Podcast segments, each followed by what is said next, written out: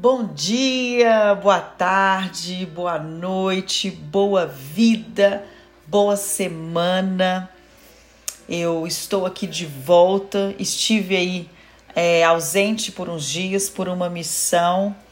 E eu não faço isso para bater carteira, para bater ponto. Não faço isso porque eu tenho compromisso com vocês. Não. Eu faço isso porque eu tenho um compromisso com o Senhor, primeiramente. E não é de uma forma ofensora que eu falo isso. É de uma forma que eu tenho temor de tudo que eu aprendo, eu preciso colocar para fora.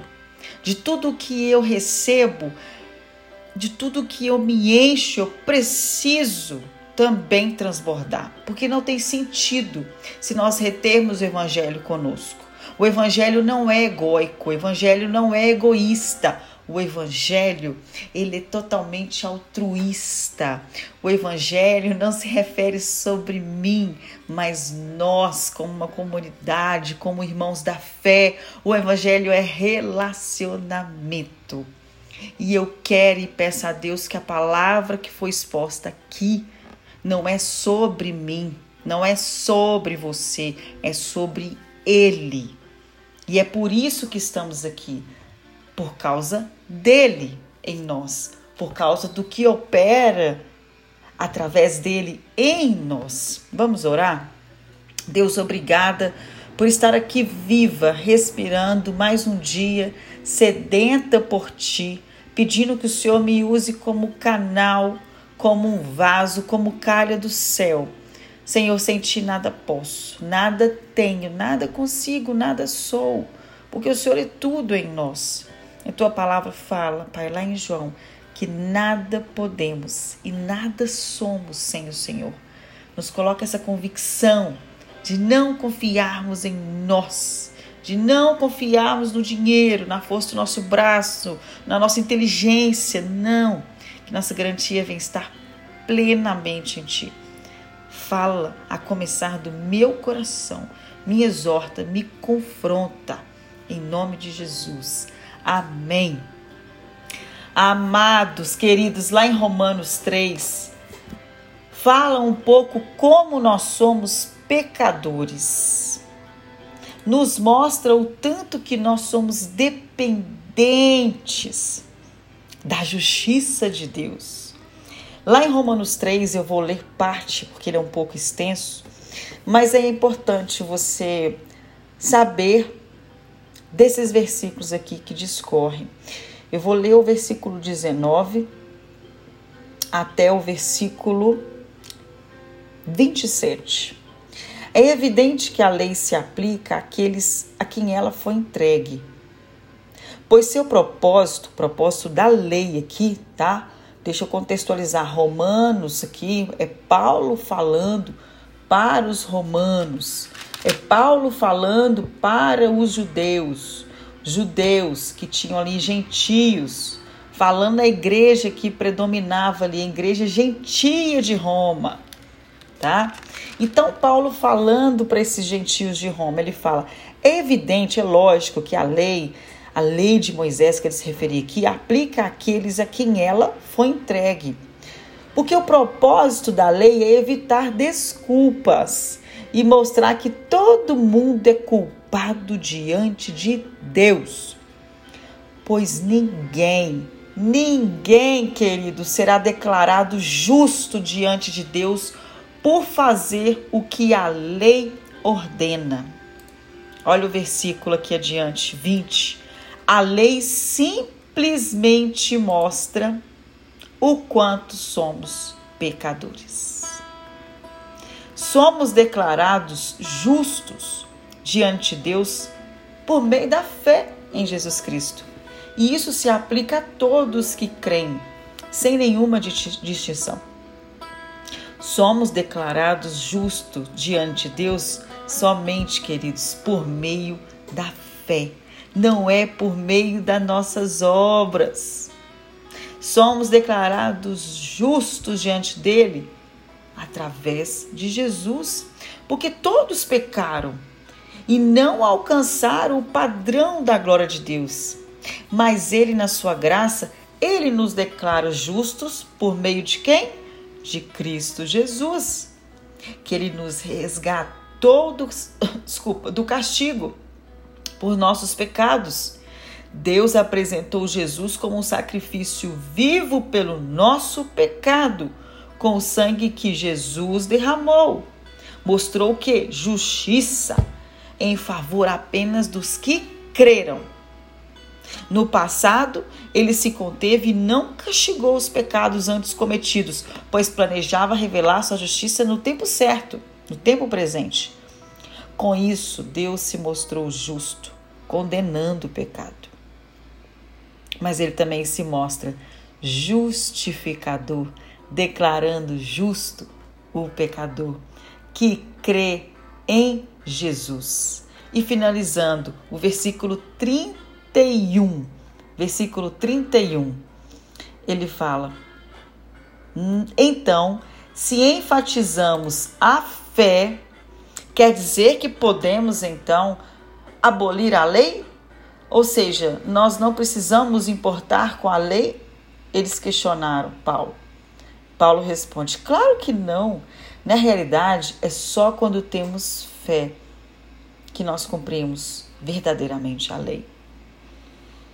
Queridos, aqui entra sim muita teologia nesse texto. Teologia da graça, a teologia da nova aliança, a lei de Moisés. Acontece que esses dias para trás eu estava explicando um pouco sobre a lei para os meus filhos, mas a lei do homem. E ele, o meu mais velho, me questionou: mãe, por que, que precisa ter semáforo?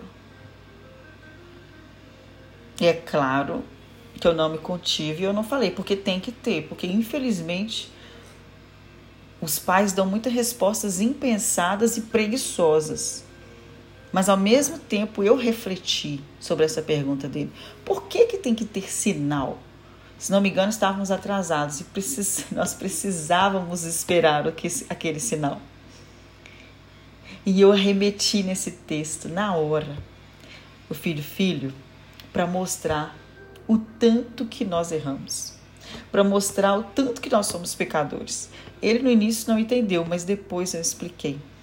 Se não tivéssemos o semáforo, por exemplo, imagine nós atrasados. Nós iríamos acelerar mais. E a pessoa que estava vindo naquela rua, eu não iria parar para ela passar, porque eu estava atrasada. É a nossa inclinação para o mal, é a nossa inclinação para atender os nossos desejos íntimos, é a nossa inclinação eu estou dizendo no geral, a nossa inclinação é para atender os nossos desejos íntimos e pessoais. Então você concorda comigo, meu filho, que teria muito mais acidentes? Ele é verdade. E depois eu dei outro exemplo que eu não me lembro aqui. Mas a lei de Moisés, ela foi aplicada porque o povo não sabia viver na lei, não sabia viver no limite. Eles não sabiam viver com regras. Portanto, veio a lei para nos mostrar o tanto que erramos. Precisávamos dessa desses, é, digamos, limites mesmo para nos mostrar até onde vamos e o que não devemos fazer. Só que aí Paulo fala: é evidente que a lei se aplica àqueles a quem ela foi entregue. Lá atrás, Aplicou? Aplicou, Talita. Aplicou. Alguns não aplicaram, sim, mas muitos foram aplicados.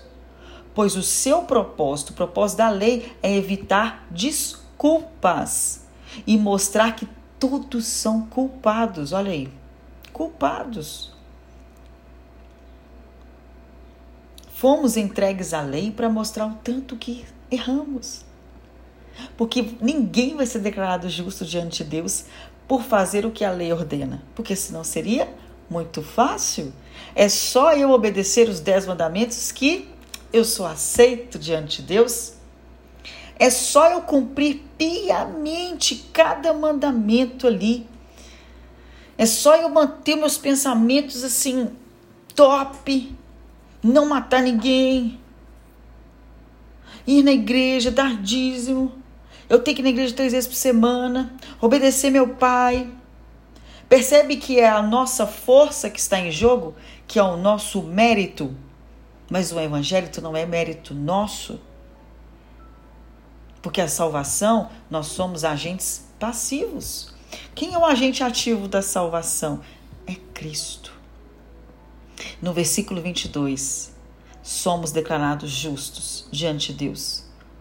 Porque nós obedecemos às leis? Não. Aqui fala em versículo 22, parte B, por causa da fé em Cristo Jesus.